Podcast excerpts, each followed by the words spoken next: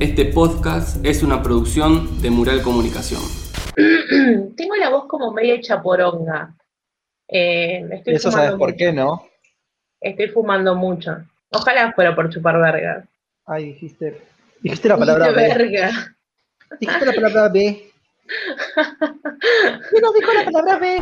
Bueno, arrancamos Sí, se arranca. a la Tres. una, Yo a arranco. las tres. Es gracioso que ¿Cómo vos es? arranques. Un, dos, tres y, y vos decís 3, 2, 1. O sea, lo tuyo es un Sí. cohete y lo mío es Yuya. Bueno, Bueno, empezamos. Tres. uno. Dos. no lo hice a propósito. Uno. Tres. Dos. Uno. Uno.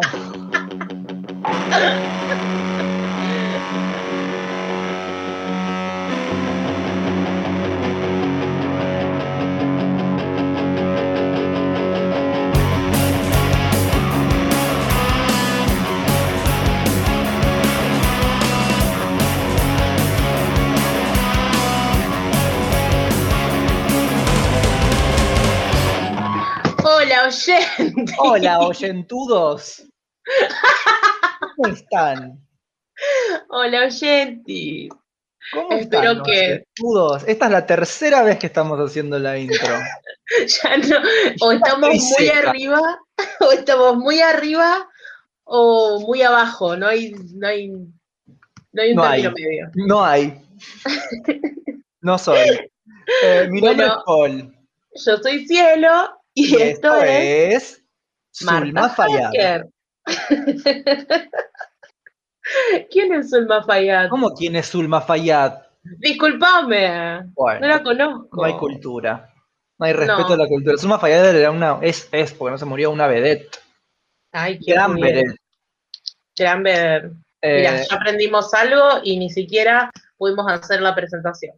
que Zulma Lobato, o sea, la mitad de su nombre lo sacó de Zulma Fayad y la otra mitad y, la otra mitad de su nombre lo sacó de eh, otra vedette de apellido Lobato que me olvidé. Eh. Me pero parece bueno. hermosa esa data. ya aprendieron algo.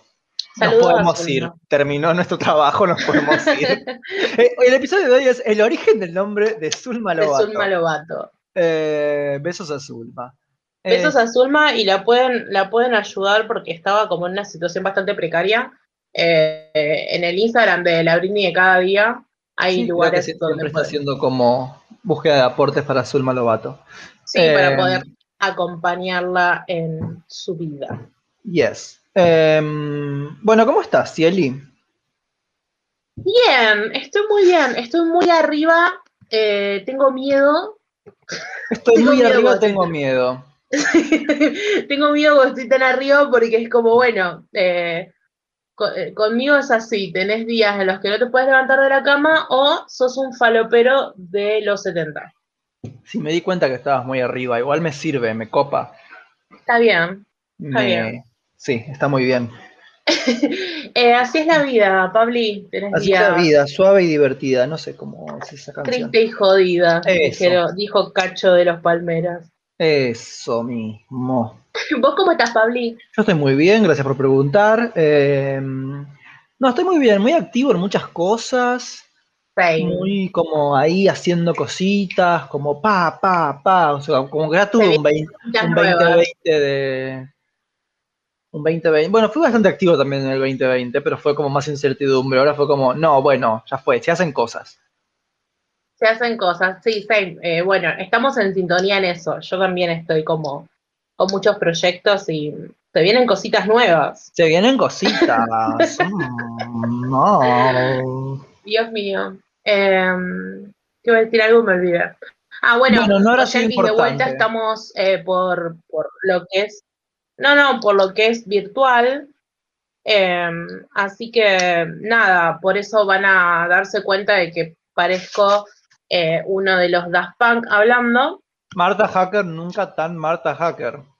La verdad, la verdad, nunca tan Marta Hacker, sinceramente. Eh, pero bueno, ya trataremos en lo posible de, de ver cómo podemos arreglar algunas cositas del sonido. sobre todo de mi voz. A nadie le importa más que a mí, puede ser. Pero me voy a encargar de que eso se haga mejor. Bárbaro. Eh, Porque nos debemos a vos. A nuestro público. No, nos debemos a nosotras mismas, Pabli. Perfecto. Perfecto. Estoy Bueno, comiendo un alfajor de maicena, perdón. Pablo, esto sí no va. Eso después tengo que hacer toda la parte del Bueno, episodio. eh, hoy vamos, Y, y si no como, o sea, no vas a poder comer. claro. Eso. Está bien. Hoy Bueno, es un Hoy episodio. tenemos efemérides. Hoy es un epe- eh, neperedio. ¿Qué? Hoy es un neperedio, que es como un nuevo concepto que estamos tratando de imponer.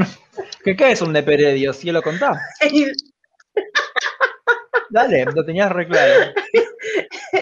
es, es un episodio hecho eh, eh, en el planeta Heredio.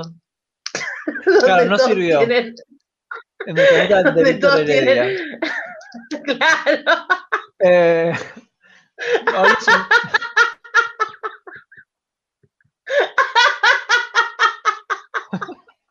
¿Te imaginas?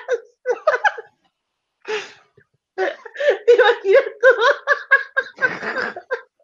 me estoy riendo con ruido por the first time. Ay, perdón, me tenté.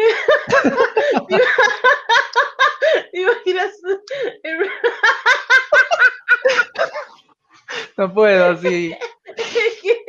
Ay, estoy llorando. ¿Te imaginas un planeta lleno de gente que- con la cara de Víctor Heredia? Hoy está muy arriba, Ay, sí, que alguien me bajó un tiro, Esto por Dios. como mañana depresión absoluta es esto. Sí, se sabe, se sabe. Se sabe. Mañana me levanto de la cama, Dios. Porque cuando estás arriba solo queda bajar. Bueno. em, Bien. Ay, Dios. entonces No, pero decíamos, hoy es un neperedio. Imagínate, Imagínate todos cantando, es un monstruo grande, piso. agarrados de las manos. Bueno, Ay, basta. hoy es un episodio principal, episodio número 5. El Y ul- último. ¿El, el último? Mm, el Mm. último, tal vez. Bueno, bueno.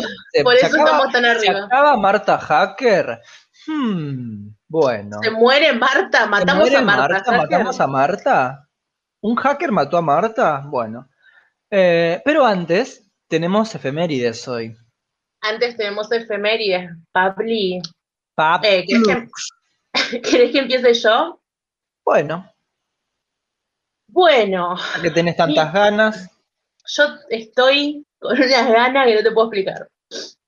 Bueno, la primera efeméride de hoy eh, tengo que en el año 1878, un 14 de mayo, Sí, en Massachusetts sí. comenzó el último juicio contra la brujería en Estados Unidos. 1871, 1878. 78. Un Sí. poquito como tarde. Sí, ya, ya estaríamos. Como que ya está lo de las brujerías para esa época. Se Claro. Ese fue el último juicio en Estados Unidos. eh, más eh, justo en Salem fue también el último juicio. No es el famoso juicio de las brujas de Salem, ese fue en 1692, pero este fue el último, eh, donde Lucrecia Brown, seguidora de la secta Ciencia Cristiana, Sí. eh, nada, muy cientificista, acusa a otro sectario, Daniel Spofford, Sí. de intentar, guarda ahí, dominarla mediante sus poderes mentales. Acá manipulación, alias el tóxico. Acá. Eh, que encima a este señor, Daniel Spofford, ya lo habían expulsado de la ciencia cristiana la misma líder de la secta, Sí. Mary Baker Eddy. Sí. Entonces, como que bueno, me parece que es algo que podría pasar hoy. Tipo, una mina en una secta denuncia a un Esto chabón. está pasando ahora. Esto está pasando ahora. ¿Y qué pasó, Pabli? Adivina qué pasó con no el pasó, juicio. No pasó nada.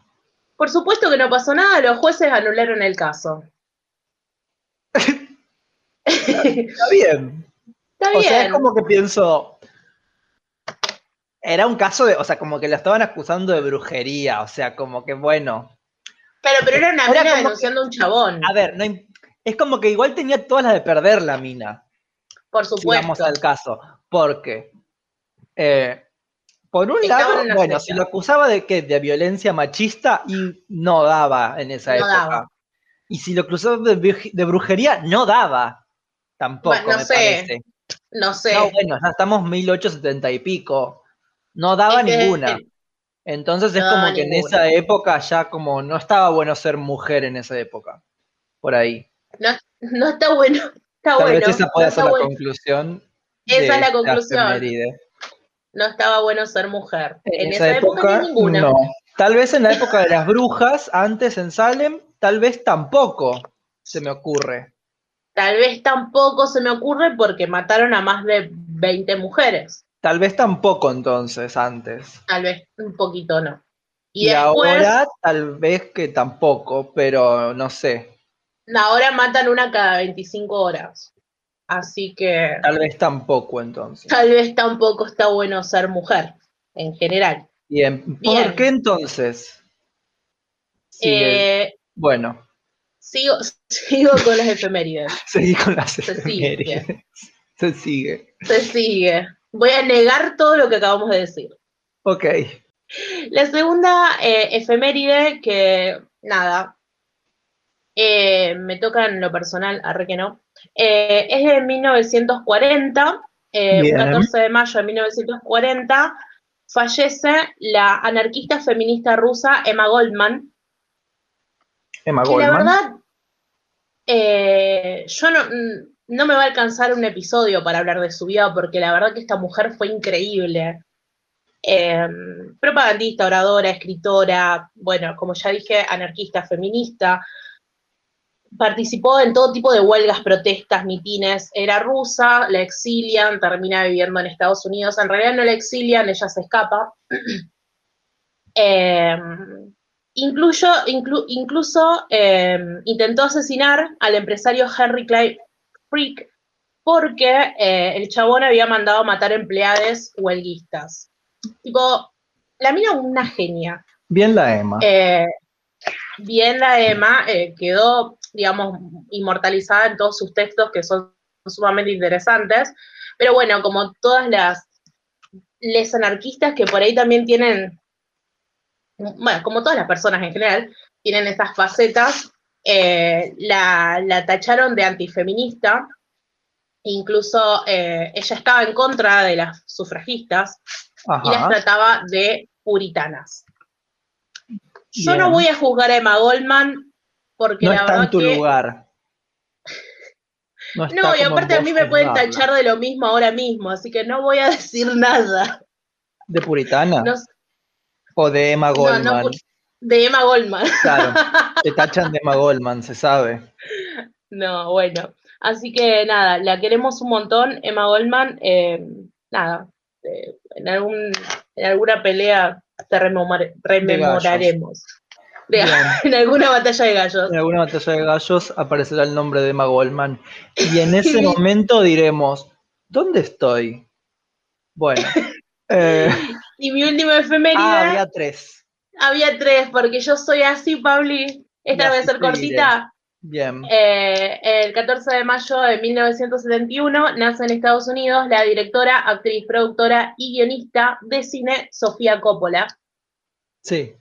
a la que amamos, o por lo menos queremos mucho. Eh, le vos. bueno, le demos películas hermosas como Last in Translation del 2003, The Virgin Suicides de 1999 y mm, María Antonieta del 2006. Con, yo quiero que esa mujer me musicalice la vida. Todas pelis con linda ropita. Mucha preciosa ropa, preciosos colores, preciosas luces, preciosos...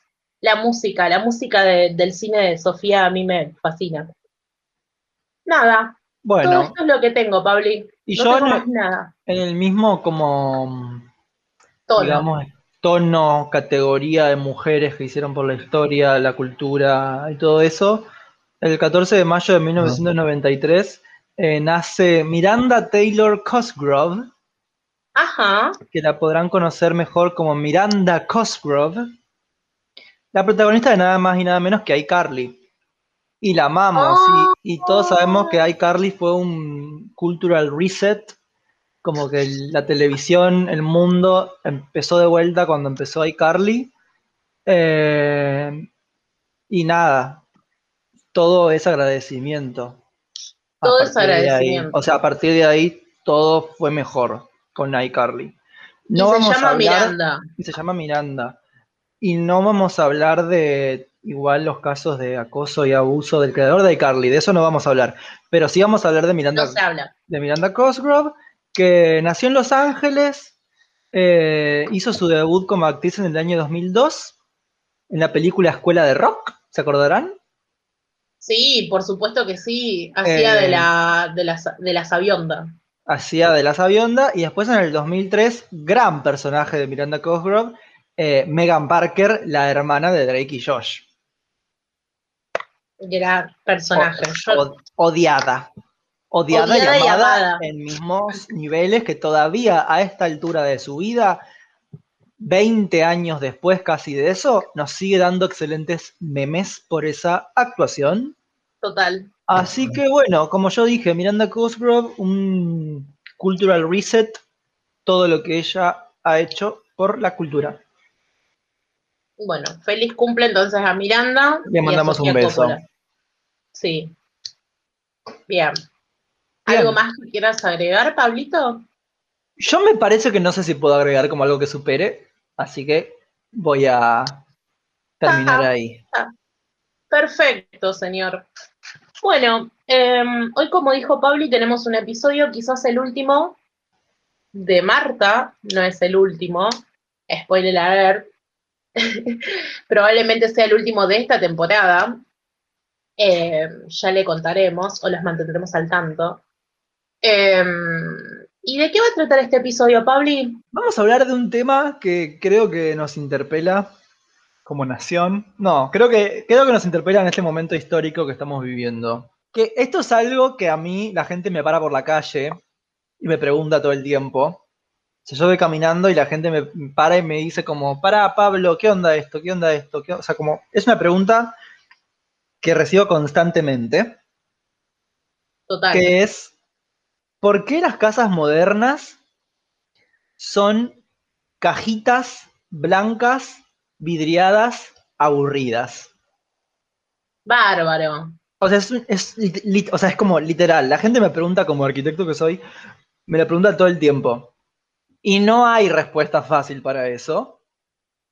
Entonces yo dije, eh, voy a hacer un podcast para responderlo. De una.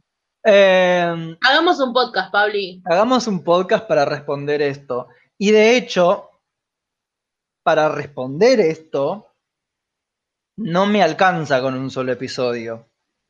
Ah, listo, listo, listo. Em, Bueno, ¿por qué? será nuestro primer así? episodio. No, no, no, porque estoy, primero porque estoy muy arriba, no te olvides de eso. Primero porque tomé una raza antes de arrancar. claro. Y segundo, porque es nuestro primer episodio doble, quizás. ¿Eso intentas decir? No va a ser ni doble. O sea, porque, porque quiero decir, hay, o sea, hay materias enteras en la facultad para explicar esto. Y aún, as- y aún así, para mí, no alcanzan. Entonces, lo que yo voy a hacer, lo que yo voy a hacer hoy es dar una línea de respuesta a esto de, las, de la variedad que puede haber. Entonces la pregunta sería, ¿por qué las casas modernas son cajitas blancas y vidriadas aburridas? ¿Y qué tienen que ver las epidemias con eso? Ah, listo, listo, listo. Yo te voy a, te voy a escuchar tomando mate desde mi cajita de zapatos, vidriada aburrida. Ni siquiera vidriada. Bien, me encanta. Nido de epidemias. Ni de Eh, epidemia. ¿Y por qué digo que las respuestas son un montón, porque yo ahora me voy a concentrar en este tema. O sea, yo voy a dar una respuesta desde este lado por varias razones. Una, creo que porque, nada, el contexto, hola, me parece que es interesante, y clickbaiter. Y después porque es como una respuesta anticanónica. O sea, Bien. en la facultad de esto no hablamos. Wow. O sea, las respuestas que nos dan desde la facultad, cuando, estu- cuando estudias arquitectura y arquitectura moderna en específico, las respuestas siempre son más del lado del- de lo abstracto. O sea, la- las respuestas son del lado de las artes figurativas y todo ese tipo, como la evolución desde ese lado, más del arte, de la élite, de incluso un poco de la tecnología y el avance de la técnica, pero nunca por cuestiones más terrenales, por así decirlo. Claro, del minimalismo. Claro, se habla de todo ese tipo de cosas, Claro. pero no Sí, se cuando- habla... cuando- ¿Sí? Cuando yo iba a arquitectura, lo que me enseñaron, no, dale. Eh, así que bueno, esa es como la primera aclaración que el tema da para mucho. Eh, Que vas a decir todo lo que la academia no dice. todo, acá me, me van a tener que cuidar después de esto a mí. Porque van me van a venir a, buscar. Con un Eh, auto. sí. Eh, bueno, y también lo que voy a decir es que mi principal fuente para todo esto, si bien tuve varias, pero como que lo principal es un libro de Beatriz Colomina, que Beatriz Colomina es una teórica de la arquitectura regia, eh, que escribió muchos libros que son bárbaros, eh, pero específicamente uno que escribió en el 2019, o sea, antes de la pandemia, eh, que se llama Arquitectura en Rayos X y explora esto, como qué tuvo que ver el pensamiento médico con la creación de la arquitectura moderna. Wow. Eh, y lo otro, este va a ser un episodio particular por varias razones, es que el orden del episodio va a ser diferente a los que vinimos manejando. O sea, yo desde, o sea, como que voy a empezar, como ya estoy haciendo, empezando desde el- la hipótesis, tesis. que siempre claro. dejamos para el final, no. O sea, la tesis acá es la arquitectura, eh, el pensamiento médico es gran parte responsable del, de lo que va a ser después la arquitectura moderna. O sea, ya está. Esto lo doy como tesis. Esta es la tesis. Y también vamos a empezar un poco desde atrás para, desde adelante para atrás. Vamos a empezar hablando un poco de cómo es la arquitectura moderna y vamos a ir desandando ese camino Bien. para después volver para adelante. Y te quiero preguntar, Cielo, antes de arrancar. ¿Qué me ¿Cómo- quieres preguntar? ¿Cómo describirías vos una casa moderna? O un edificio moderno. Como una caja de zapatos, eh, básicamente. Es lo que nos, siempre el chiste que hacemos de los departamentos a los que aspiramos tener o, o vivir son cajas de zapatos. ¿Y Yo cómo? ahora no. ¿Cómo? No, No, yo ahora quiero una casita con un patiecito, pero bueno, estas son aspiraciones personales ya. Bueno, pero la arquitectura moderna también puede tener patiecito. Claro, sí. Pero yo pienso que el- los edificios eh, de la arquitectura moderna es como que, sí, sí, si lo pienso, en mi imaginario no tienen patio. Es como Claro. cemento, concreto. Pero si vamos más a las formas, porque puedo- te puedo mostrar una casa de arquitectura moderna, que como que, que- que te preguntaría qué respuesta psicológica incluso te da. Eso, un cuadrado, una, un cuadrado, una casa, una caja de zapatos, fin. Bien, No- no tengo mucho no más hay, para decir No hay que mucho eso. más lenguaje para describir a la modernidad. Y la verdad que No, no te no. culpo. No te culpo igual, ¿eh? Bueno, Pabli, ¿te alcanzó con lo que te- lo que te, lo que tuve para darte? Me alcancé y me sobró, Cieli. La Bien, verdad, me sobró. Bueno, entonces arrancamos. ¿Por dónde voy a arrancar? Eh, Beatriz Colombina en este libro empieza nombrando a eh, Susan Sontag. No sé si, Cielo, si has escuchado hablar de Susan Sontag. Eh, Me suena, me suena el nombre, pero realmente no sé de dónde. No. Susan. Sontag fue una filósofa, socióloga, antropóloga, ese tipo de, de Y ramas. actriz. y actriz aparentemente de finales del siglo XX, murió en el 2003, 2004, murió joven. Eh, Y Susan Sontag tiene un libro muy importante, creo que es lo más famoso que escribió ella, que se llama Illness as Metaphor, o traducido al español, La enfermedad y sus metáforas. Y Susan Sontag en ese libro lo que habla es, eh, habla sobre las enfermedades y el lenguaje que rodea a las enfermedades. Ay, me encanta el tema. Es re interesante. ¿Cuáles son las metáforas que se utilizan para explicar las enfermedades? En este libro, um, La enfermedad y sus metáforas, ella habla cómo estas metáforas muchas veces terminan por culpabilizar a la víctima de la, de la enfermedad. Claro. Porque se habla sobre cómo las, las metáforas estas en general terminan hablando de que las enfermedades vienen de adentro, de UNE. Eh, Ay, Rey Nadal. claro, es Rey Ivana Nadal. o sea, contra Ivana Nadal, digamos. O sea, como que Susan Sontag y Ivana Nadal tal vez no se hubieran llevado bien. No, no, eh, claro. Y siempre se toma, o sea, como las metáforas siempre toman a las enfermedades como castigos. Y toman dos temas centrales, o sea, como dos ejemplos centrales, que es como la tuberculosis como la enfermedad que marcó a la humanidad en el siglo XIX, y el cáncer como la enfermedad que marcó la humanidad en el siglo XX. ¿Puedo hacer un... Sí. Ah, perdón. No, que te iba a decir que, digo, y que no sé si lo ibas a decir, pero eh, que para mí está íntimamente relacionado con la Iglesia Católica, digo, la concepción de las plagas y, cómo esos eran castigos de Dios. Obvio, bueno, ella también habla, habla de eso. Eh, y bueno, la, tuberculosis, bueno, de hecho la tuberculosis es como una falta, la, tuberculosis en general es la falta de pasión, en general por las cosas, y justamente la tuberculosis, la Iglesia Católica lo toma como un castigo por falta de fe. Eh, claro. Y el cáncer tiene que ver como de vuelta el cáncer más siglo XX.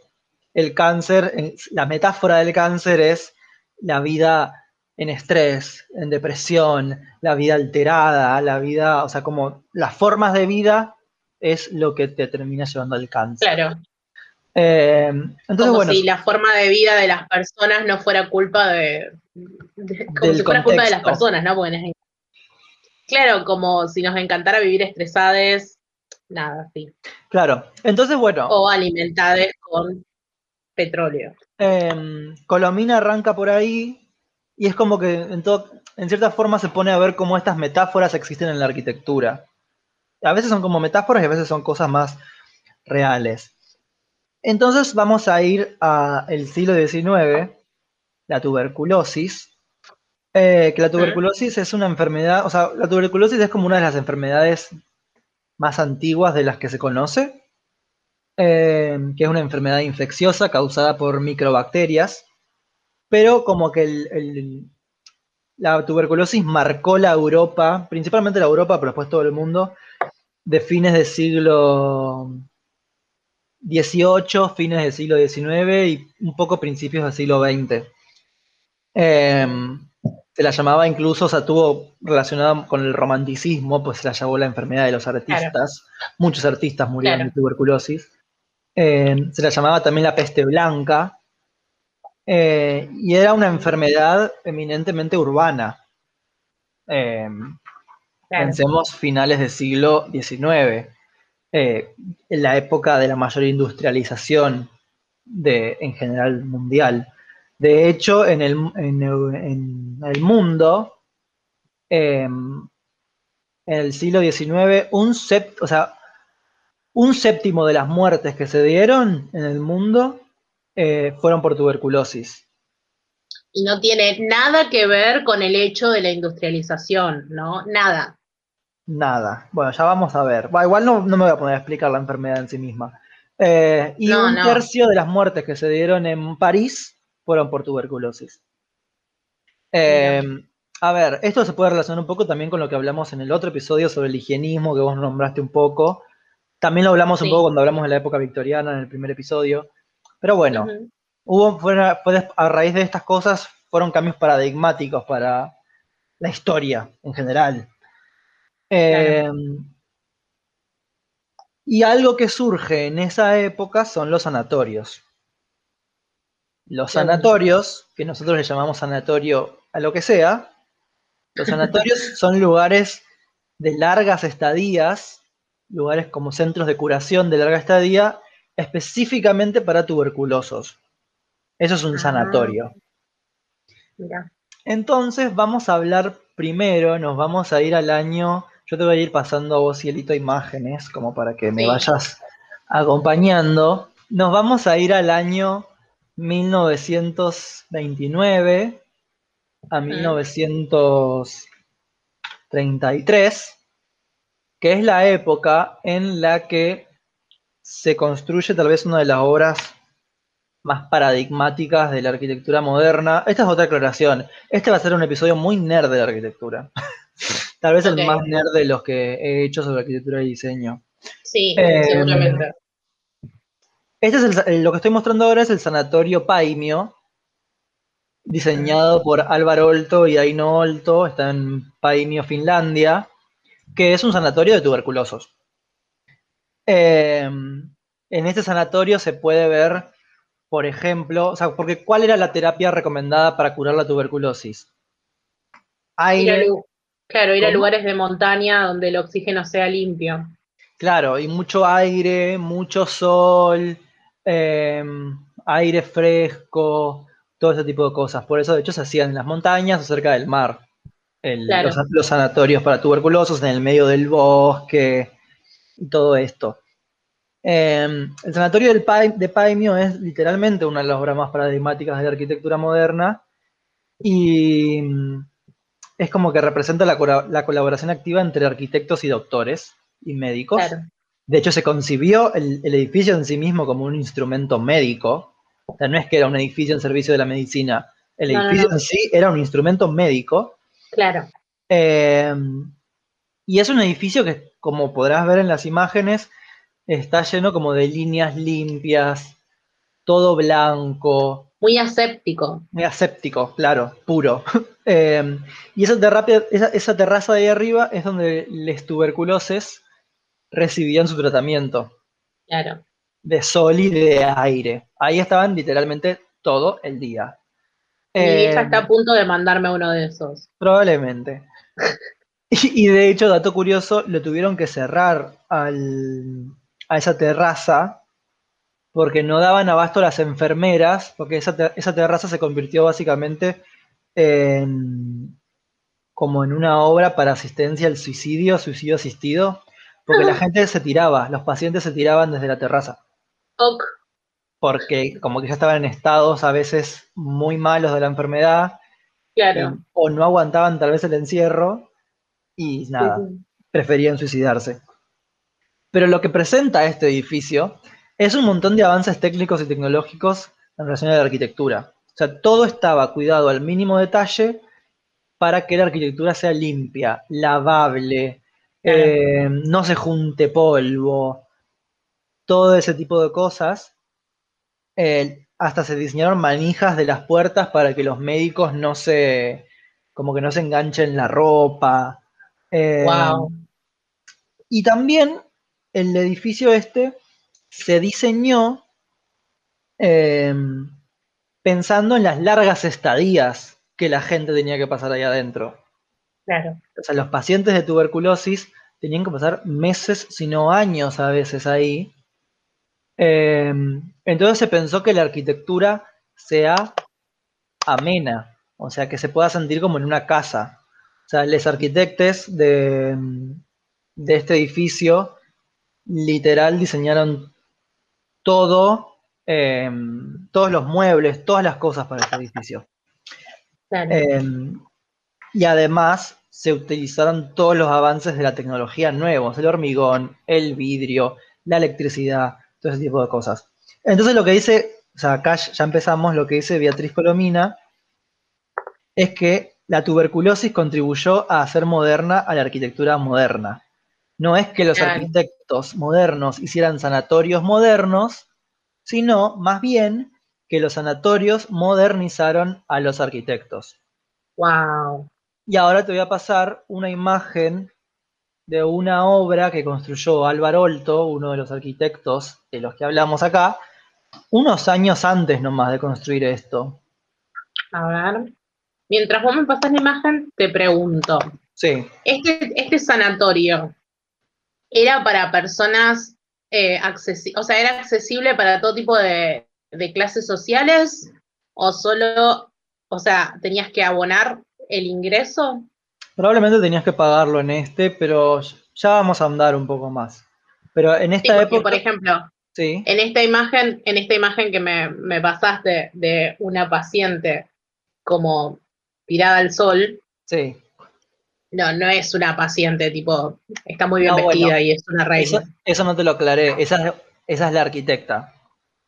esa es- Ah, esa es una de las bueno. arquitectas Y ella es la que Ah, diseñó. bueno. Ella es la que diseñó esa silla.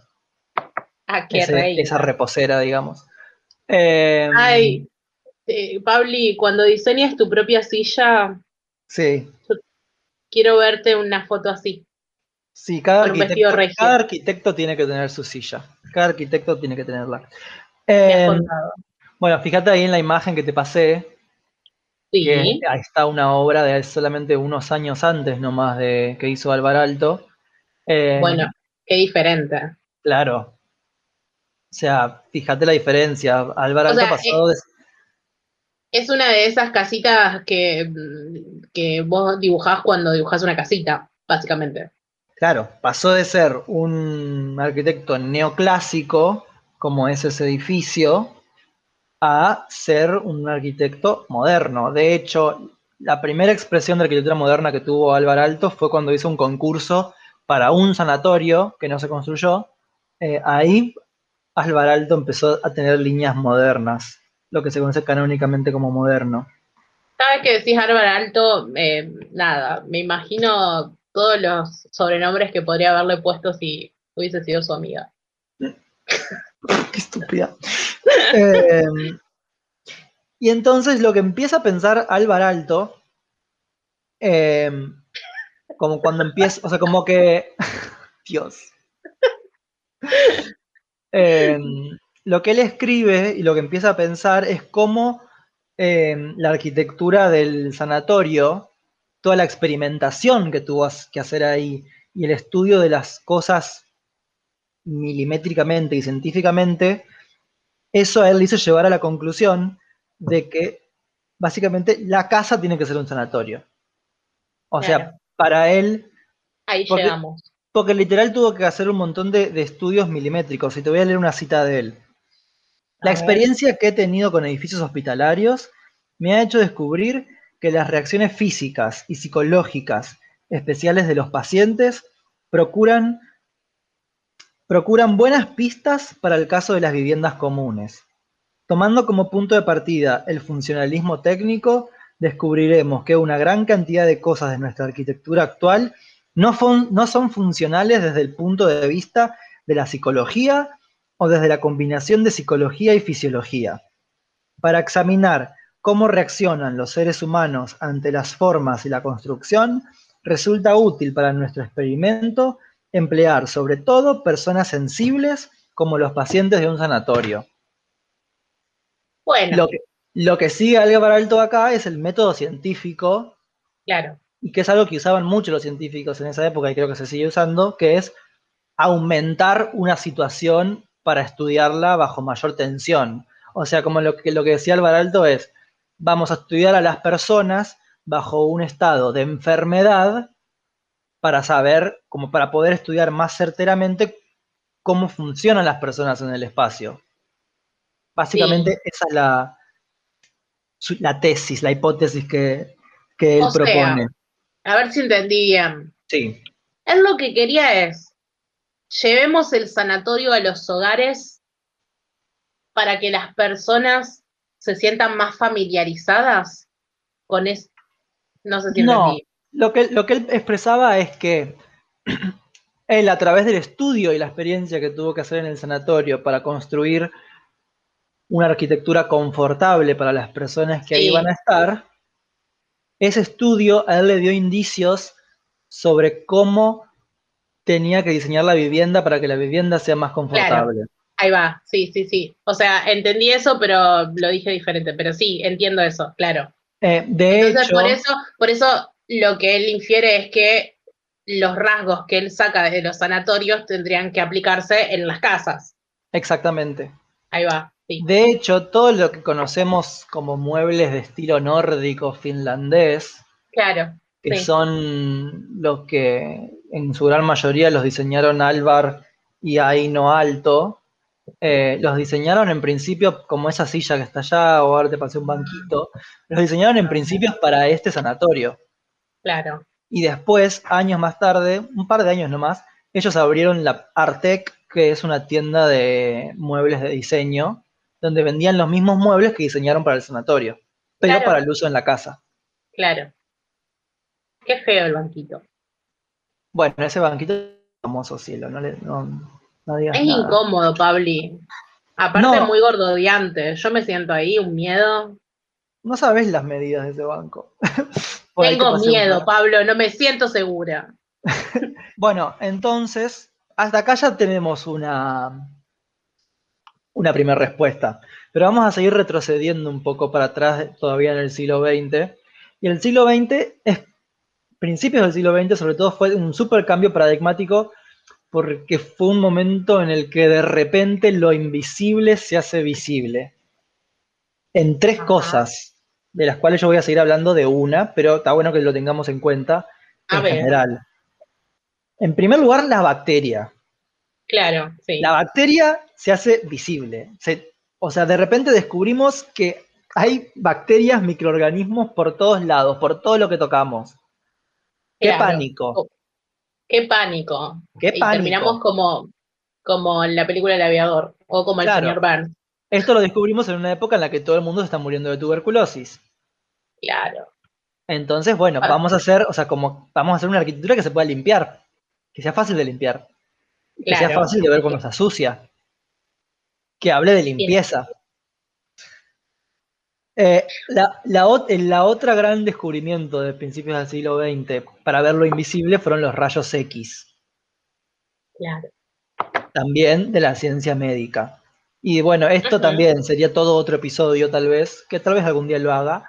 Em, pero había un montón de arquitectos que literalmente coleccionaban rayos X o sea, había una moda en esa época que era coleccionar rayos X y a irte a sacar tu rayo X para colgarlo en como en el, living de tu casa. Amo. O sea, la aristocracia hacía eso. Después.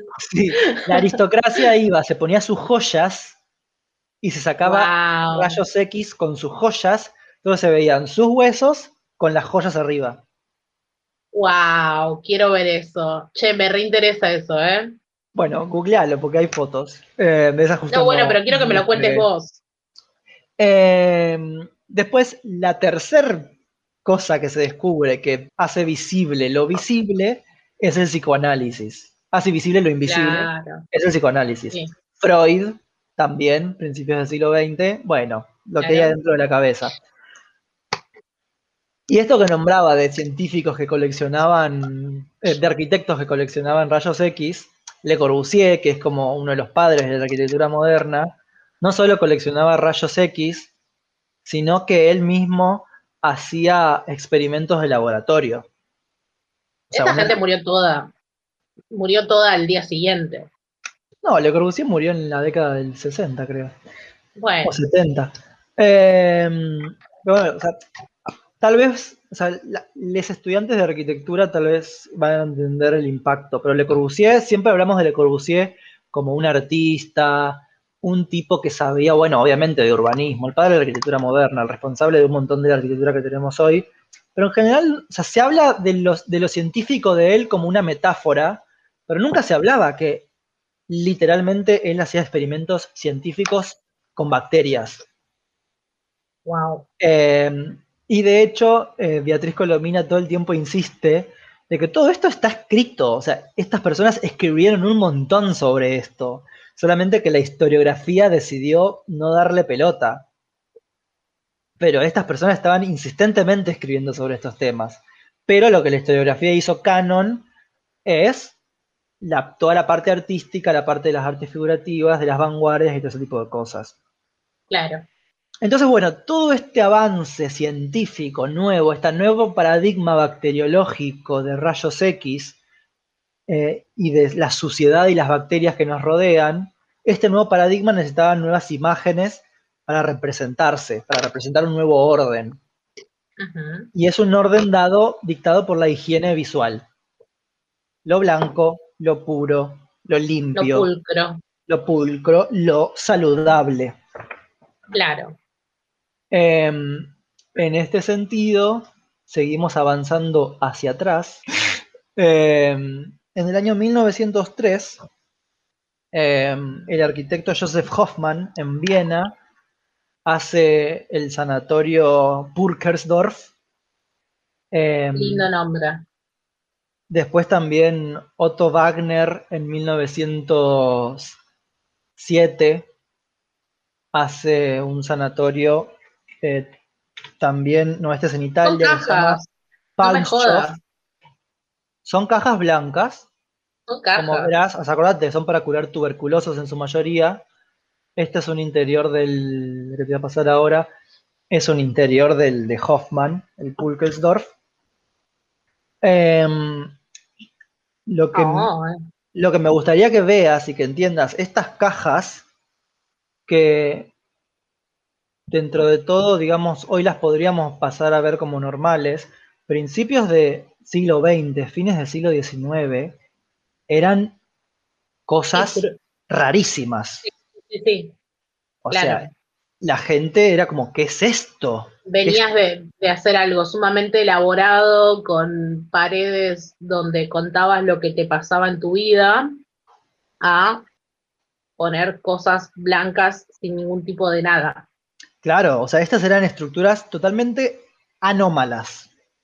O sea, significaron una innovación en un montón de, sentidos. Te voy a mostrar otro sanatorio que me parece una cosa hermosa. Me gusta esta vuelta por sanatorios, Pauli. Un paseo por sanatorios.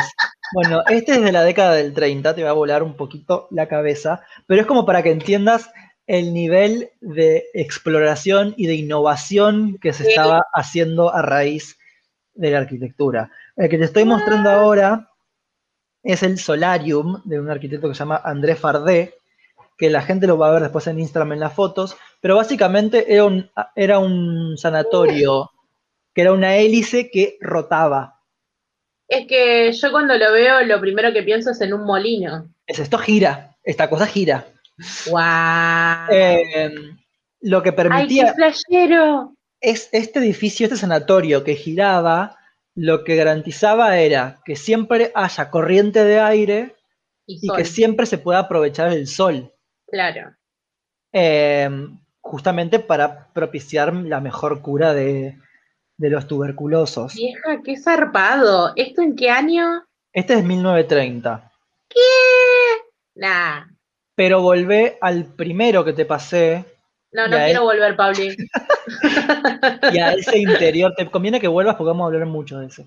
Em, y a ese interior que es del primero que te pasé, todas las innovaciones que uno ve en ese edificio, que obviamente, de vuelta, no me voy a detener en esto, pero también había toda una corriente de artes de las vanguardias que acompañaba esto pero toda la, mayoría de las innovaciones que presentaban estos edificios eran parte del programa higiénico. O sea, construir con hormigón, recubrir todo con cerámica, pintar mm. todo de blanco, que hayan grandes galerías y grandes ventanales vidriados que permitan que el aire corra y que, que la luz entre. Em, todo eso era parte del programa médico.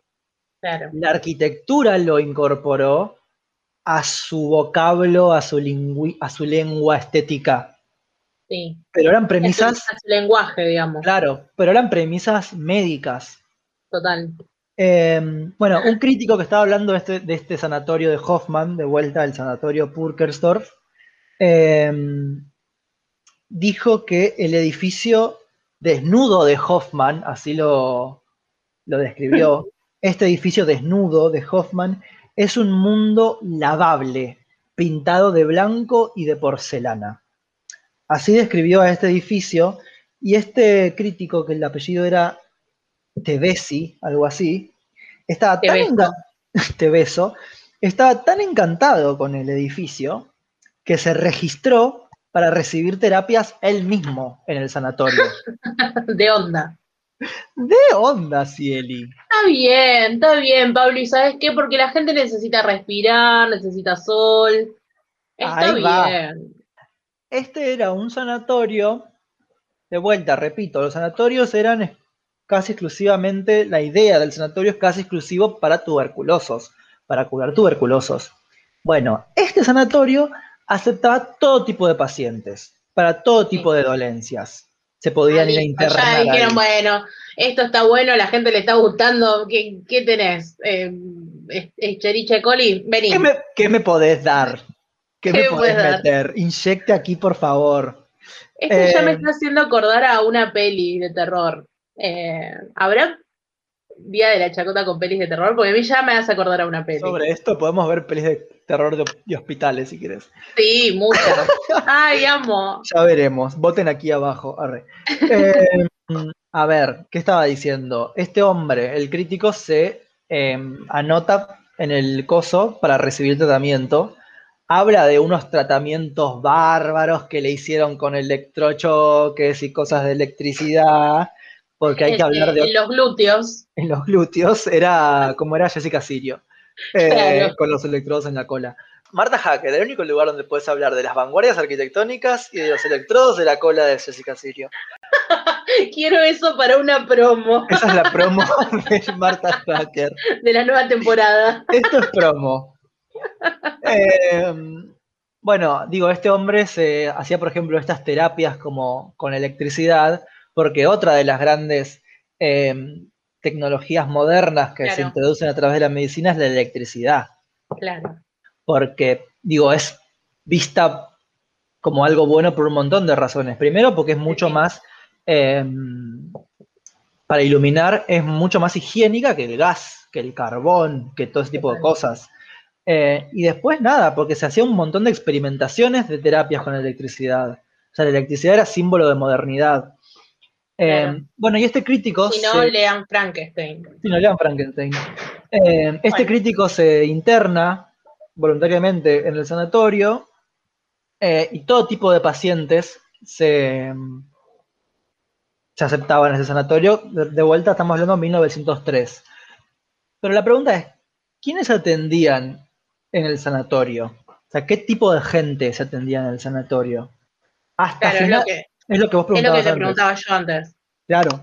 Hasta finales del siglo XIX, el hospital era casi exclusivamente para pobres. La aristocracia, la burguesía, se atendía en sus casas. Ah, ahí va. El sanatorio empezó a cambiar eso. El sanatorio. claro, porque no le iban a dejar lo mejor a los pobres, ¿qué? No, claro, aparte vos tenías que pagar para entrar al sanatorio. Como digo, a ver, como la, como la terapia para la tuberculosis se convirtió en algo tan complejo, caro y prolongado de tratar, muy difícil de tratar en las casas, se empezaron a construir estos edificios costosísimos y de lujo para atender a, a la aristocracia y la burguesía. Sí, sí, sí, total, pero aparte digo, a lo que me refería es, no ibas a dejar toda esta cuestión este derroche de los mejores recursos para, los pobres, no, obvio que no. Recién en la década del 30 se empezó como a democratizar el acceso a, este tipo de edificios. Entonces, en esta época, fines del siglo XIX, principios del siglo XX, el sanatorio era un evento social. O sea, el sanatorio era casi, te diría, un club de campo. Claro, claro, sí, sí, sí, sí, sí. Porque era eh, como que se iban a hacer terapias. Era un spa. Un spa, exacto. El sanatorio era un spa. Bueno, de hecho, una crítica, te darás cuenta, muchos críticos iban a estos edificios. O sea, los críticos, sinónimo de clase alta. Eh, una crítica, Bertha Zuckerkand, estamos hablando de todo esto Austria, esta zona, ¿no? Eh, habló de, de, este sanatorio Puckendorf como una mezcla entre hotel y centro terapéutico moderno. Claro, así nacieron los hotel boutique. No, el hotel boutique nació El hotel spa. El ah. hotel spa sí. El hotel spa. Eh, Entonces lo que, se, lo que se extendía acá era un gusto por lo moderno, por las imágenes modernas, por la tecnología moderna. O sea, los intelectuales, por ejemplo, cenaban todos. Bueno, fíjate si ahí te mandé una Ah. imagen de cómo eran los comedores de este sanatorio Puckendorf. No, chiquis. O sea, ¿Quién la gente cenaba ahí. Y sí, dan ganas. Dan ganas, internenme. O sea, yo quiero ser el crítico ese que, que se mandó a internar en ese sanatorio. La verdad. Entonces, ¿qué pasaba? O sea, estos, esta gente de clase alta, los intelectuales, muchos intelectuales iban a estos lugares, eh, Y lo bien que hagas. lo bien que hacían, se, movían, hacías. se movían en este lugar, se atendían en esta mesa blanca, comían en esta mesa blanca, dormían en piezas blancas, se atendían en consultorios blancos, todo era blanco, todo, todo. Entonces este gusto, digamos, se empezaba a incorporar, como que se empezaba a asociar la Sí. modernidad, el avance con estas imágenes y con la clase alta, ¿no? Sí. De hecho, Hoffman, est- este, sanatorio, está en un predio, digamos, mucho más grande, de Sí. hospitalario. Y Claro. Hoffman, el arquitecto de este sanatorio, se iba a atender antes a ese mismo predio. Em, en el mismo año que se inaugura este sanatorio, Thomas Mann, no, Nobel de Literatura, Sí, escribe eh, su novela Tristán, Sí. que ocurre en un sanatorio imaginario, blanco, todo rectilíneo, puro. Ya estaba. Claro, es- eh, o sea, la idea ya estaba. Ya estaba metido en el inconsciente. Y un diálogo en, en Tristán se da de la siguiente forma. Una mujer le pregunta como al protagonista, le dice, ¿por qué motivo se atiende usted en el Infrid? El Infrid era el sanatorio.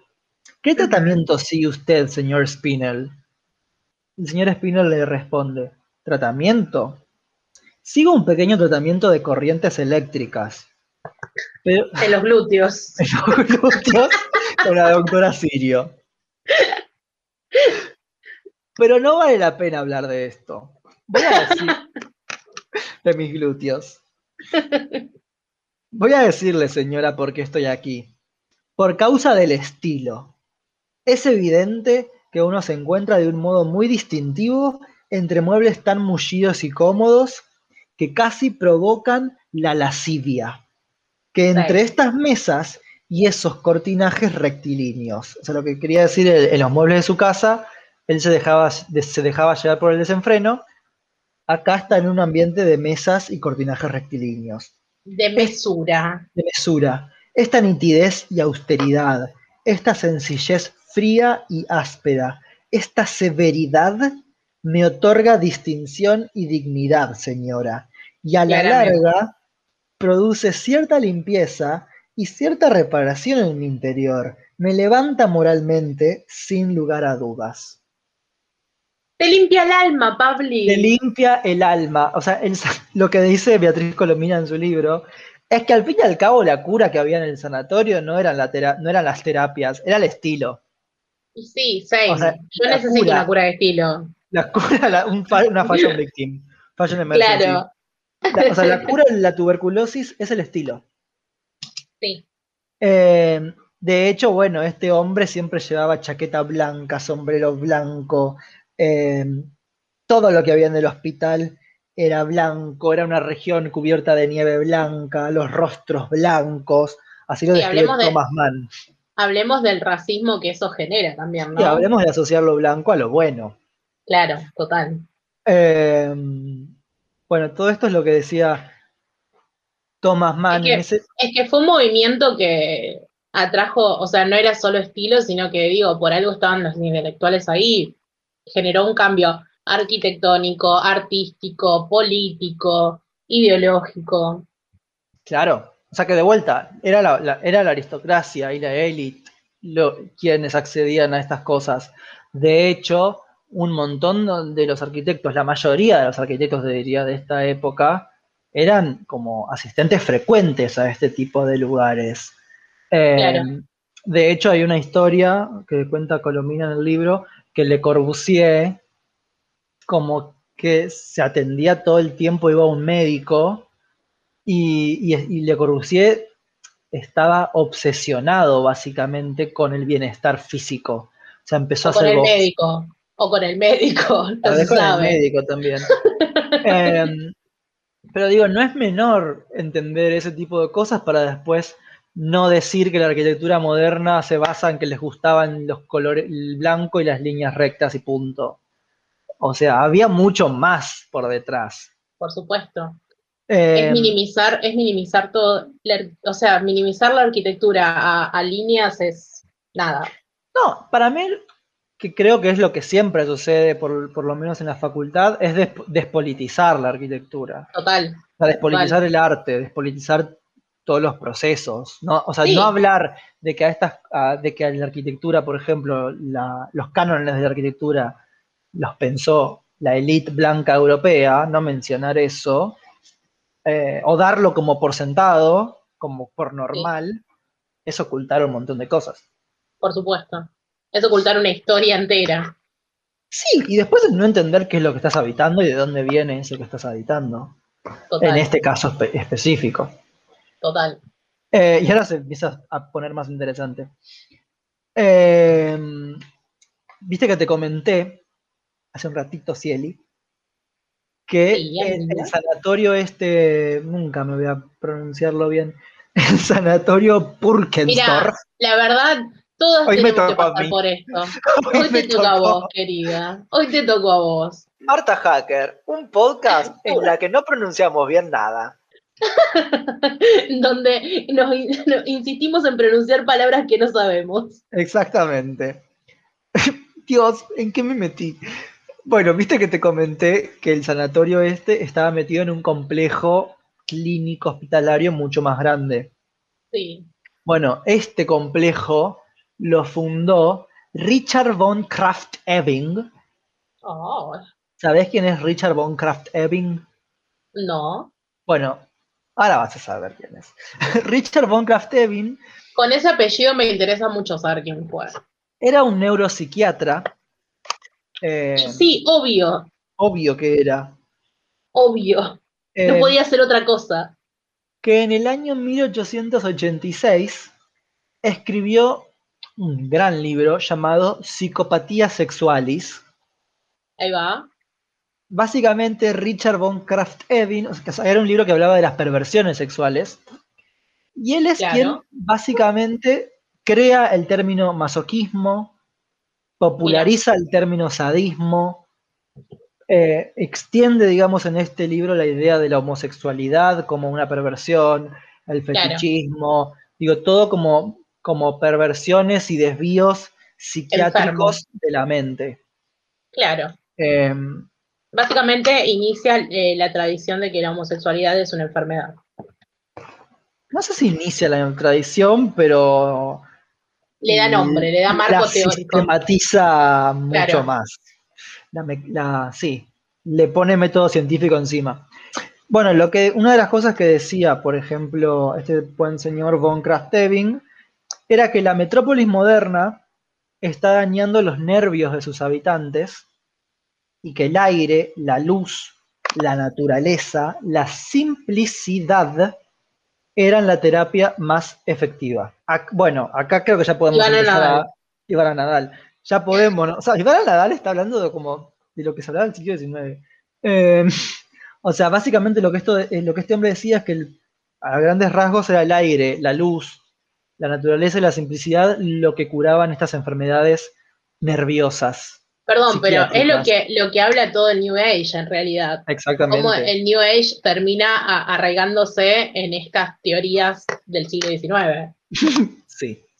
Em, entonces esto un poco entra a explicar, em, por ejemplo, si hablamos de la simplicidad, por qué más allá de estas ideas bacteriológicas, de la lavabilidad, de, que las cosas sean simples y sin recovecos para que no se junte polvo eh, y de que todo se pueda ver limpio, también hay un concepto psicológico, psiquiátrico detrás, que es que lo blanco es terapéutico. Claramente. Y que es bueno. Y que, es bueno. Y que es puro. Estamos Eh. a dos centímetros del nazismo. O a un par de años, en realidad. Eh, bueno, de hecho no, no lo metí acá porque me parecía que ya era mucho, pero Otto Wagner, que es un arquitecto que diseñó otro de estos sanatorios, eh, dentro de ese sanatorio se hacían experimentos nazis. Vamos. Así que muy lejos no. Vamos. O sea, de hecho era, o sea, era así, o sea, literalmente. Bueno, entonces ahí tenemos lo blanco como la cura, aún menos psicológica, psiquiátrica. Em, y acá, por ejemplo, vamos de este psiquiatra, ahora lo llevo a una frase de un arquitecto, Camilo Cité, que era un, sobre todo, Camilo Cité lo estudiamos en la facultad por sus teorías sobre urbanismo. Y lo que decía Camilo Cité es, el diseño de la ciudad moderna causa agorafobia y trastornos psíquicos. La verdad que tiene razón este señor. La verdad que tiene razón. De hecho, Camilo Cité, él defendía la ciudad medieval como una ciudad mucho más humana. Eh, Sí, Con un poco de caca y de pis por con ahí, un poco pero de sí, caca por las calles, pero fuera de eso. pero Eh, fuera de eso. Pero digo, más allá de lo que dice acá Camilo Citén específicamente, lo que me, lo que me parece importante y lo que recalca Colomina en su libro, es que los arquitectos estaban pensando en esto. Claro. O sea, los arquitectos estaban pensando sus diseños, la arquitectura, el espacio, en términos médicos, en términos psiquiátricos. Pero, Sí. pero la historiografía decidió no verlo a eso. De hecho, Adolf Loos, que es tal vez uno de los arquitectos más importantes también en lo que es el desarrollo de la arquitectura moderna, que escribió un libro bárbaro que se llama Ornamento y Delito en el año Oh. 1903. Parece el nombre de una novela policial. Ornamento y Delito re podría ser una novela policial. Em, lo que decía Los es que la biología del hombre había evolucionado para darle al hombre moderno un conjunto nuevo de nervios con sus nuevas necesidades. Y sí, claramente. Lo que dice Los es que eliminar el ornamento no es solo una decisión estética, o sea, literal, Los lo estaba diciendo en el año 1903, no es solo una decisión estética, sino que es una reacción fisiológica. O sea, Claro. los nervios, los nuevos nervios del nuevo orden, del nuevo hombre moderno, Sí. fisiológicamente, neurológicamente, no podían soportar la decoración. Wow. Eso, eso es lo que decía Los. Eh, a de hecho, te voy a pasar ahora unas imágenes de algunos edificios diseñados por Los, que a mí me gusta mucho la arquitectura de Los, o sea, A mí me gusta mucho la arquitectura de Lost. de Lost.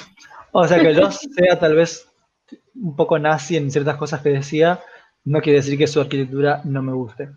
Wow. Em, pero bueno, ahí, ahí Cielo está mirando.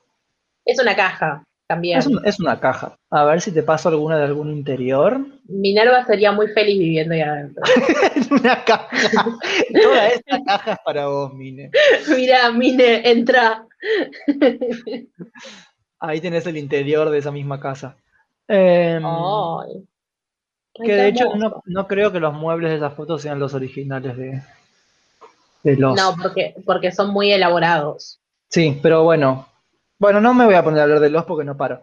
Pero digo, los, les, los decía esto, no estamos capacitados, nuestros nervios no están capacitados para tener decoración alrededor.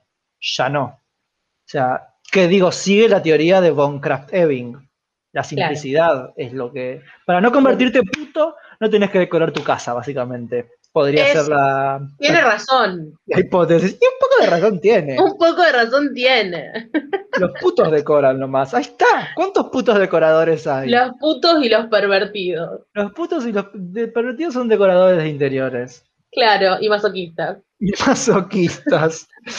Eh, de hecho, hay una cita muy graciosa de los que dice que, que la decoración produce el mismo horror, produce horror la decoración, eh, que es el mismo error que se produce cuando en una mesa uno tiene animales muertos enteros. Que, él, Wow. que él por eso solamente come bife. O Está sea, bien. ¿qué es lo que quiere decir? Que en esa época, como el nivel de abstracción al que se quería llegar, que ya tener un animal muerto entero, como con la cabeza, como se hacía antes, era mucho para el nervio.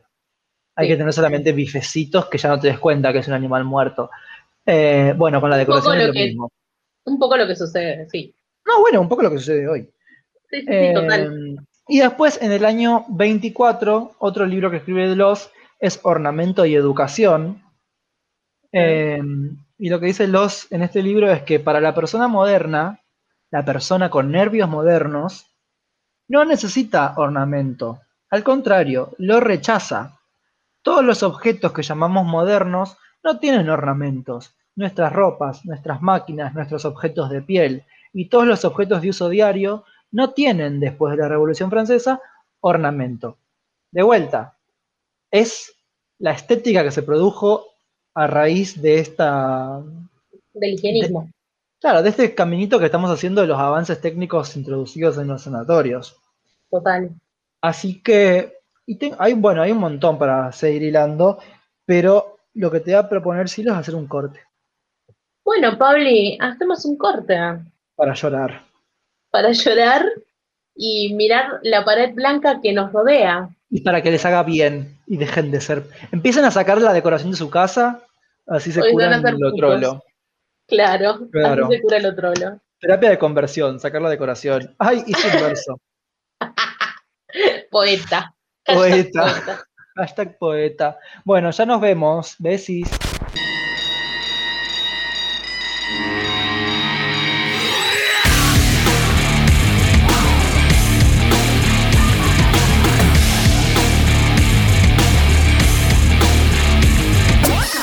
Bueno, amigues, em, como saben, el momento de los chivos.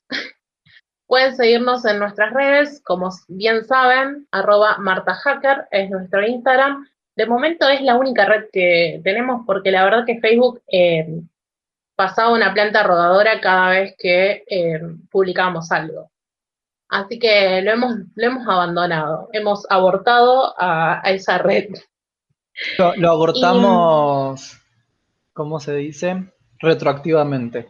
Retroactivamente, como debería ser mi madre. Bien. Eh, así que bueno, Marta Hacker Podcast eh, es nuestro mail también, por si nos quieren escribir algo, nos quieren mandar un- una apreciación, nos quieren mandar un beso, quieren saludar a, sus tías. Eh, repito, el mail es martahackerpodcast.gmail.com eh, y bueno, también pueden seguirnos en los lugares donde publicamos nuestros, o sea, las plataformas donde publicamos el podcast, que puede ser en, Spotify, en Google Podcast, eh, en Anchor, demás lugares. También, bueno, eh, como siempre decimos, eh, este podcast no sería posible si Mural no nos hubiese bancado la parada. Así que también pueden seguir a Mural en sus redes, eh, tienen una web, es muralcomunicación.com, o también en Instagram, eh, arroba muralcomunicación, o en Facebook también Mural Comunicación, que es eh, el único medio alternativo en la ciudad de Rafaela, por eso también es importante que banquemos esos medios frente a la hostilidad de los medios oficiales. Y bien, ¿qué más? Bueno, Y Eh, como dennos saben- plata. y darnos plata, eso es lo que iba a decir, Pablo. Ah, No. Tienen en el, en el nuestro Instagram un Linktree donde pueden, por un lado, acceder a las diferentes plataformas del podcast y por el otro lado, acceder a cafecito para hacernos, dejarnos un cafecito, para también a- acceder a los links de Mercado Pago, eh, para también hacernos aportes directamente por ahí. Eh, nos pueden dejar también comentarios en cafecito. eh, porque nada. Sí, avísennos, avísennos también si nos hacen depósitos, porque a veces como que eh, no, no podemos ver en las redes y estaría bueno como para saber, agradecerles, darles un beso. A lo, Eh. mejor, a lo mejor el próximo episodio, que va a ser el último episodio de Marta Hacker, Eh, vamos a estar leyendo algunos mensajitos de ustedes, así que si nos quieren dejar como mensajes sobre algún episodio en particular o en general sobre el podcast, los vamos a estar leyendo. Sí, Em, Sí, y, digo, también eh, sería interesante a quienes ya, porque ya tenemos una pequeña comunidad, ya tenemos una pequeña cantidad de, una de amigues, una pequeña secta de amigues que, que, que nos escuchan y, y siempre nos están haciendo devoluciones y, y lo apreciamos muchísimo. Los bueno que críticos que se van a internar a nuestro sanatorio. en- se van a internar en, en nuestra clínica, en nuestro sanatorio.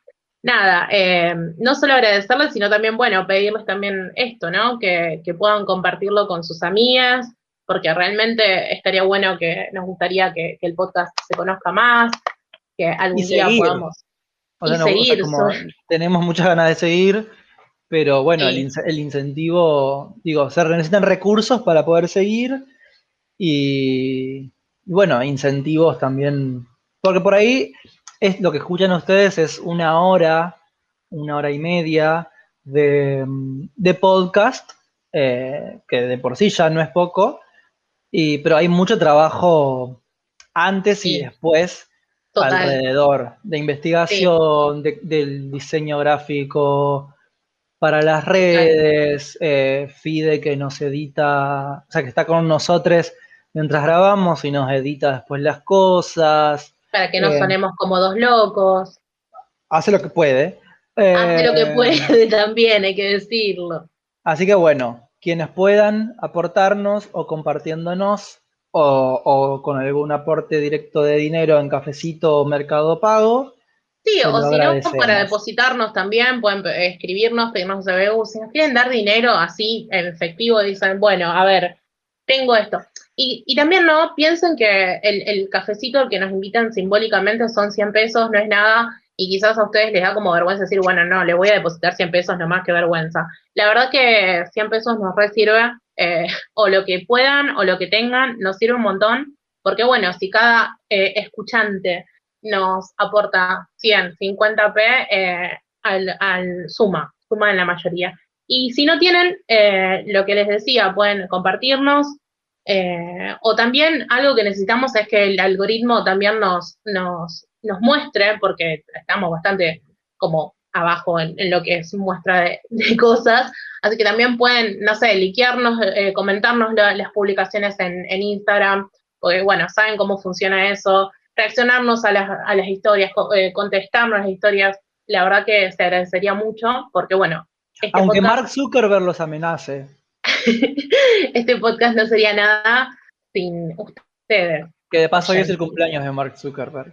Así que es en, honor a él, reaccionenle y todo eso a nuestro podcast para festejar Así su que cumple. bueno, eh, todo eso, nada más ni nada menos. Seguimos con el, episodio.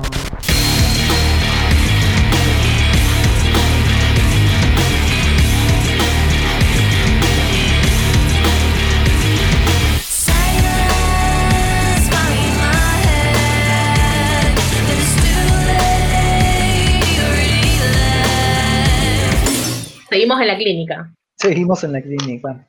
Bueno, Che, qué, qué, qué hombre este señor. Los, no, sí, era los. Adolf Loss, qué hambre. Qué hombre, qué porte.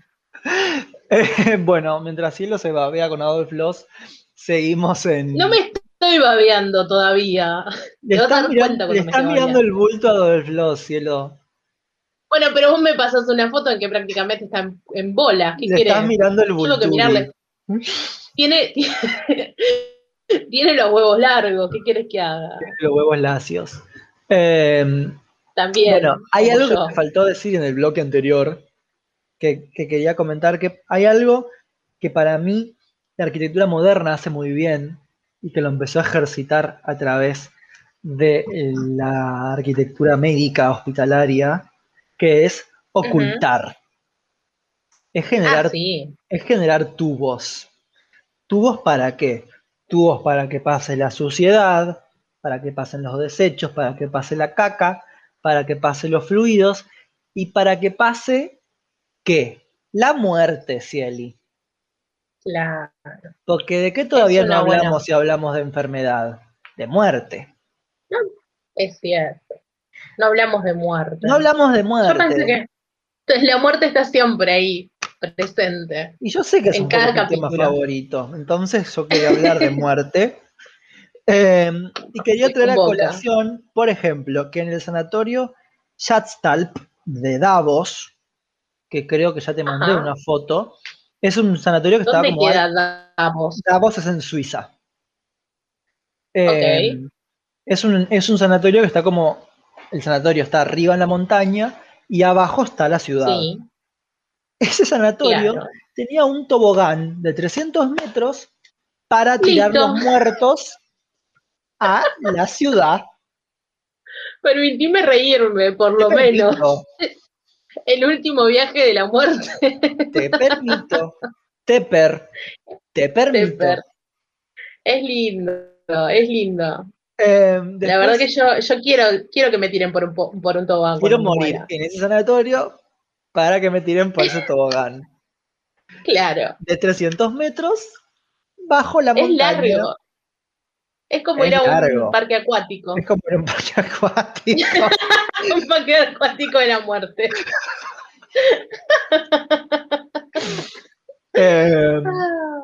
Bueno, otro caso, para antes de irnos del sanatorio, hay otra cita de Thomas No nos vayamos del sanatorio, Pablo, porque nos van a tirar por un Estamos internados en un sanatorio. Eh, Sí. Otra cita de Thomas Mann en Tristán se leía, por ejemplo, de vez en cuando muere alguno de estos casos graves y nadie, ni siquiera su vecino, llega a enterarse. El huésped, de- el huésped de cera es despachado silenciosamente de noche y la actividad en el Einsfried se reanuda ininterrumpidamente. Porque hay otra cosa. básicamente. ¿Cómo? Claro, o sea, Desaparecen, básicamente. la muerte no podía existir. Porque hay otra cosa. Los nervios, no lo- los nervios modernos no bancan la muerte. Sí, no solo los nervios modernos. Nadie quiere ir a internarse a un sanatorio donde se muere gente. Claro, Pablo. O sea, no aceptaban casos graves.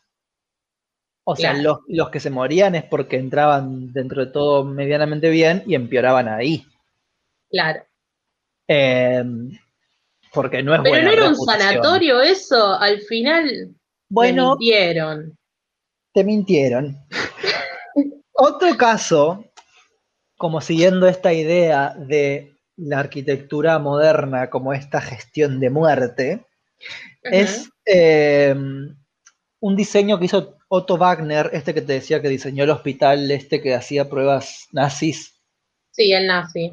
Eh, diseñó una ampliación del distrito 22 en Viena a Sí. principios del siglo XX y ese, esa ampliación tenía en el centro eh, Un hombre blanco. no, un sanatorio eh, conectado a las líneas del ferrocarril y el ferrocarril de alta velocidad, ¿para qué se usaba?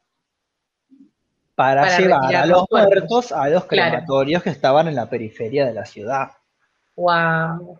Eh, y eso me lleva a otro caso que no me voy a extender, porque también daría para rato el tema, pero cuando en, en Buenos Aires fue la epidemia de la fiebre amarilla, en Sí. 1871, digo esto como para ampliar un poco el tema de los cambios, de cómo impactan las epidemias en todo sentido, y los impactos todavía de epidemias que surgieron hace casi 200 años todavía se pueden leer hoy. Cuando fue en Buenos Aires, en la epidemia de la fiebre amarilla, em, se creó, bueno, una de, una de los primeros grandes resultados, el 10% de la población de Buenos Aires murió, em, y uno de los primeros grandes resultados que todavía hoy se pueden ver de esa epidemia es el cementerio de la Chacarita. Claro. De hecho, el cementerio de la Chacarita tiene una placa que recuerda a todos los muertos eh, y a los vecinos del barrio de San Telmo eh, que murieron en la epidemia. Y la línea oeste del ferrocarril abrió una línea que construyeron en un mes, imagínate la importancia, simplemente para llevar a los cuerpos que morían más o menos 500 personas al día, eh, para llevar los cuerpos de la zona sur al cementerio de la Chacarita. Una Wow. línea de ferrocarril solamente para eso. Qué fuerte. Eh, claro, no, imagínate las ganas que tenían de que eso no se vea, que en un mes construyeron un tren. Sí, sí, sí, sí. O sea, una cultura y un estado, ya un estado higienista, digamos, pensando en Bueno, no hay que ver esto. todos los cambios que sucedieron después de la, los mayores cambios a la ciudad de Buenos Aires, los cambios para empezar a europeizar y modernizar a Buenos Aires, surgen después de la epidemia de la fiebre amarilla.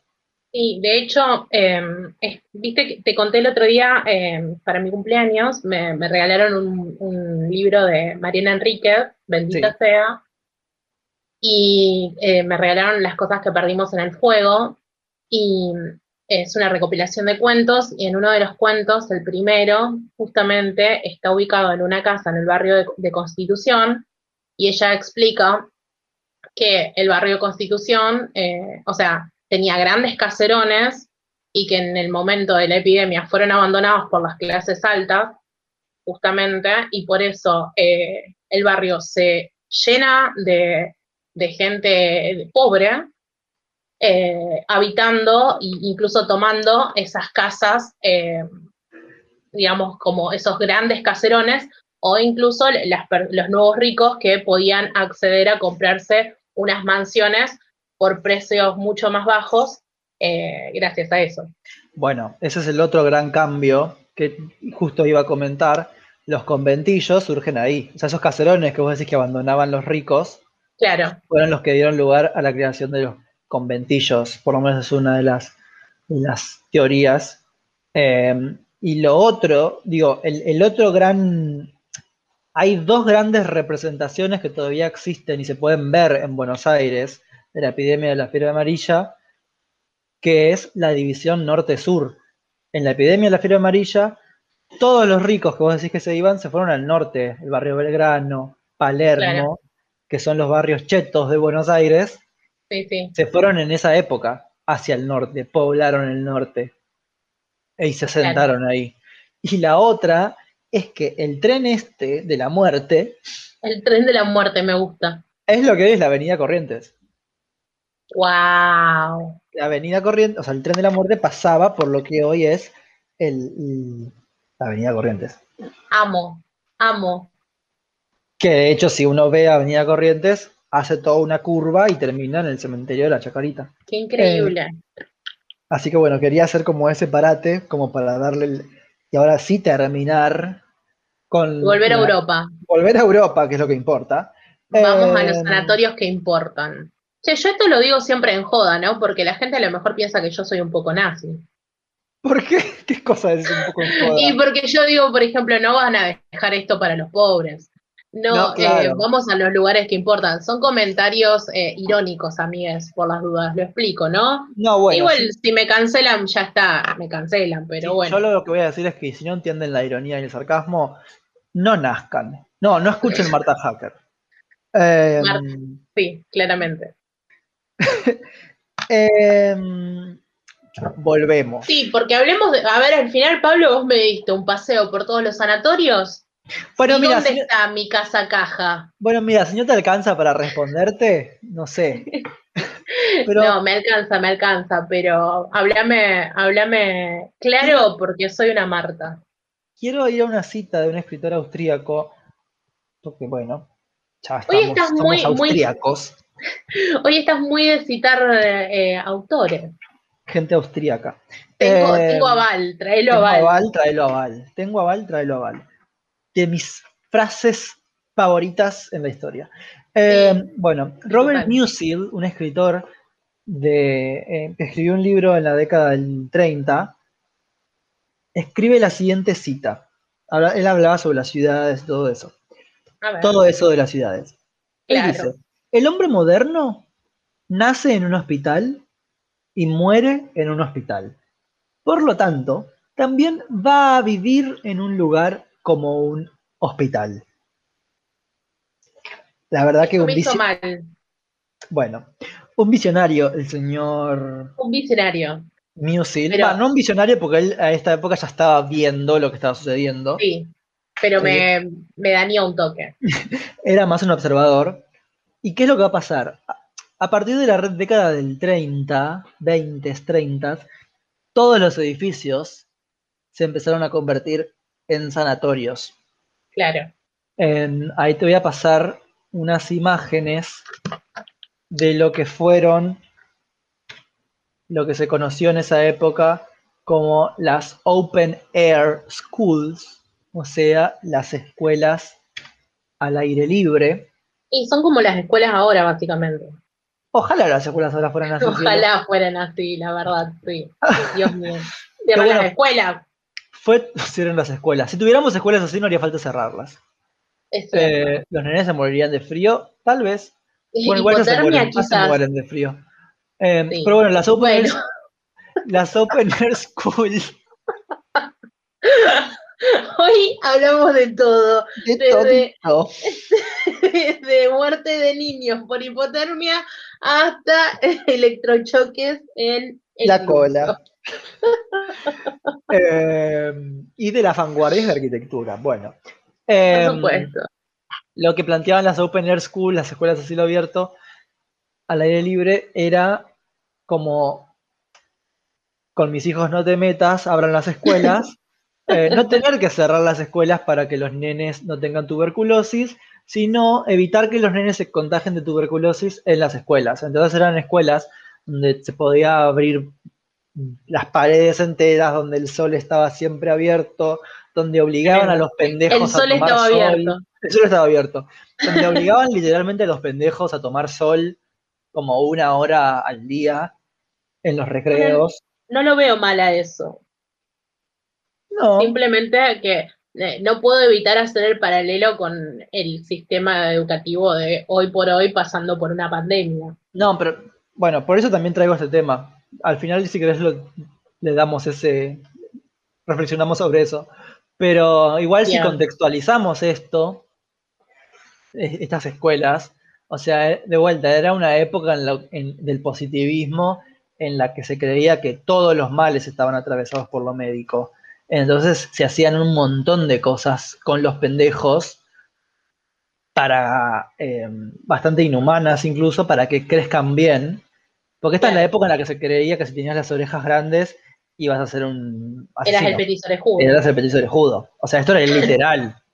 Sí, Eh, o sea, había una fisonomía. O sea, si vos eras una persona que tenía algún tipo de enfermedad, no solo ibas a ser enferma de como biológicamente, sino que tu mente iba a estar enferma. Sí. Por eso se le daba tanta importancia a esto.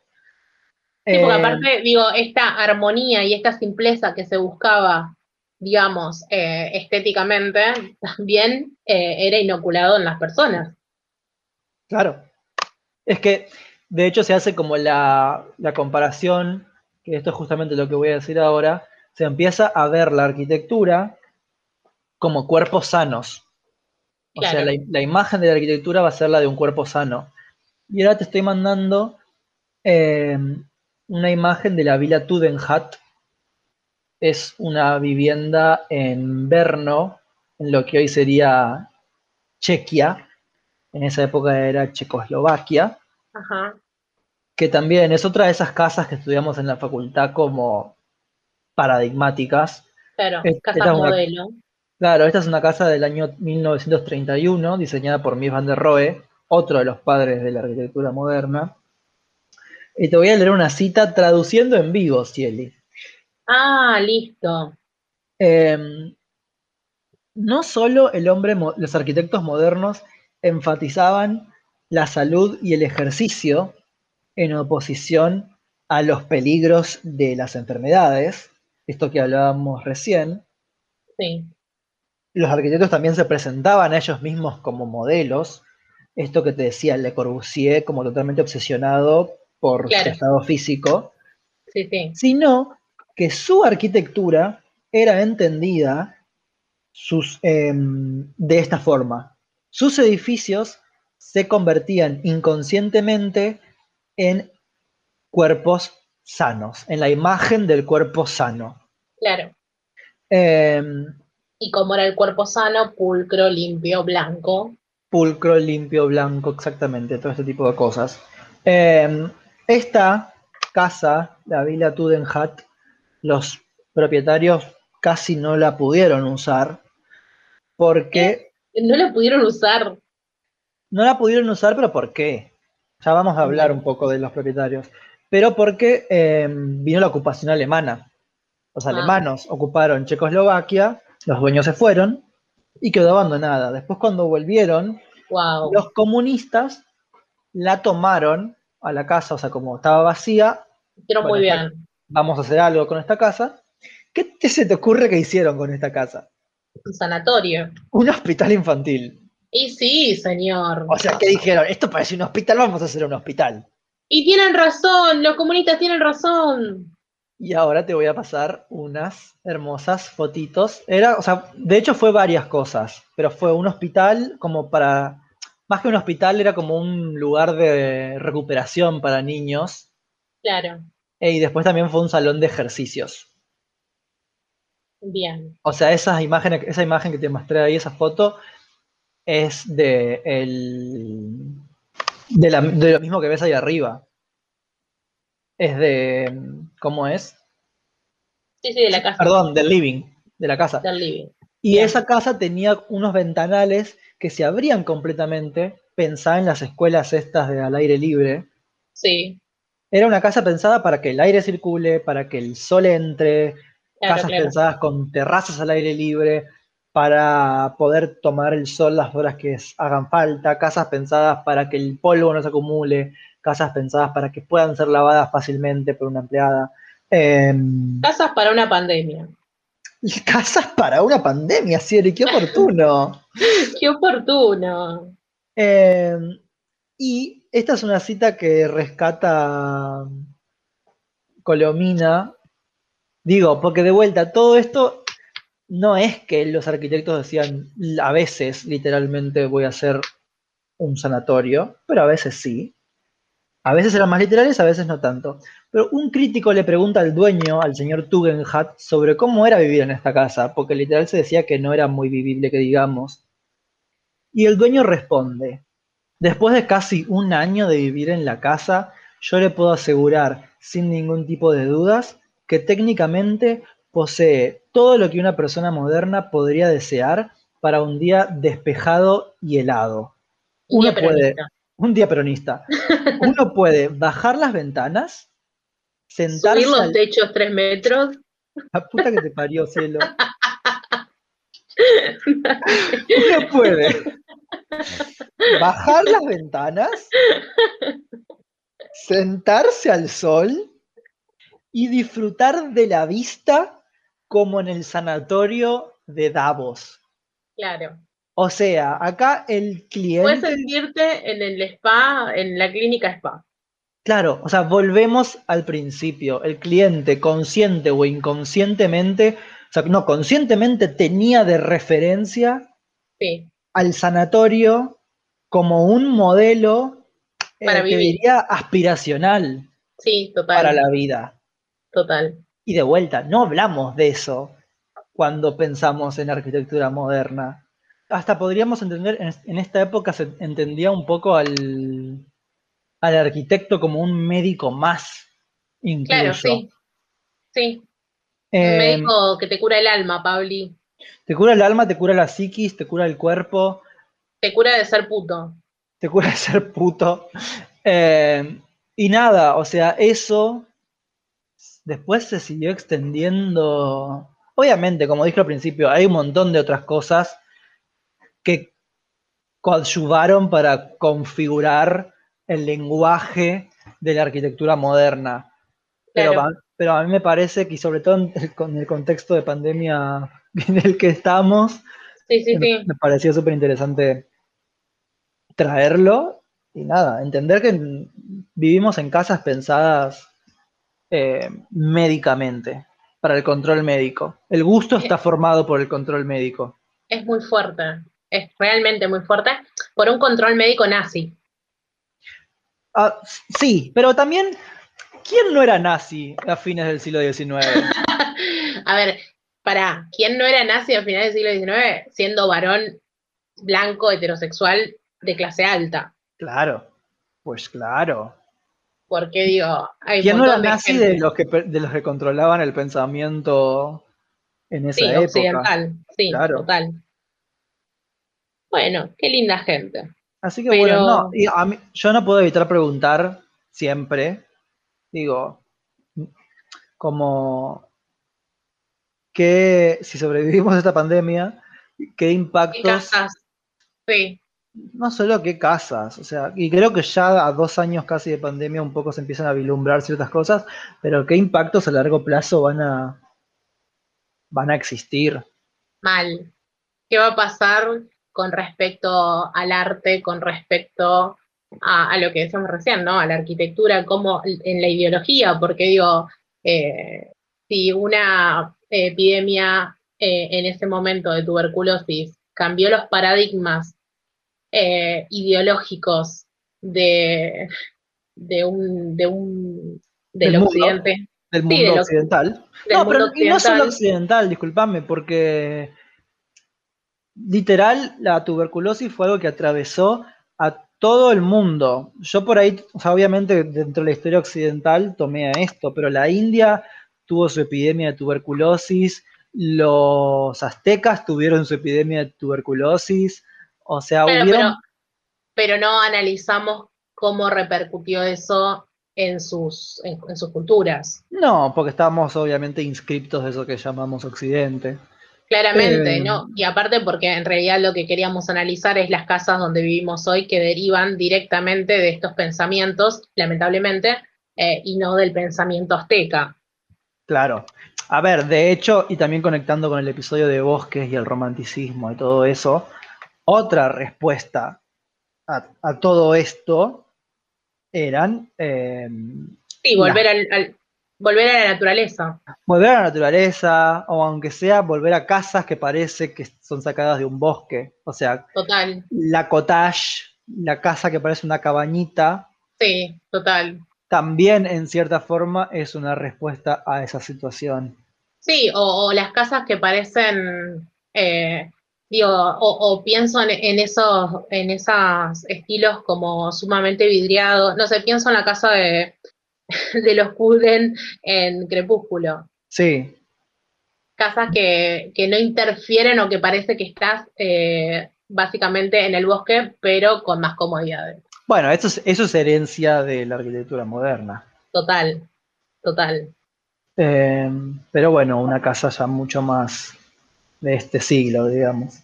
Bueno, así que ustedes, quienes nos están escuchando, viven en una caja de cartón, básicamente gracias a un nazi. Eso es lo que podemos sacar de acá. Y si les gusta decorar su casa, seguro son putos. Claro, también. Sí, es- son ¿Tienen lindas cuadritos en las paredes? Bueno, son putos. Eso, eso, esos son las- los aprendizajes de este episodio. ¿Hacía falta un podcast de no sé cuántas horas y una investigación para decir que los decoradores son putos? Tal vez. Tal vez. sí, cielo. Tal vez no, pero bueno, Tal vez no tampoco. tal vez sí. Pero ¿quién nos quita lo bailado? ¿Quién nos quita lo bailado y lo investigado? Lo investigado. Bueno, Pabli, ¿tenés algo más para decirnos? No, cielo, que qué difícil a veces encontrar el momento para cerrar un episodio. Eh, sí, es, es complejo saber cómo cerrar, pero la verdad es que. ¿Sabes qué me gustaría? Que sigamos hablando y que Fidel, como en los 90, de, de a poquito nos Nos vaya vaya. Sí, como que vos y yo sigamos hablando sobre las cositas, sobre esto, sobre aquello.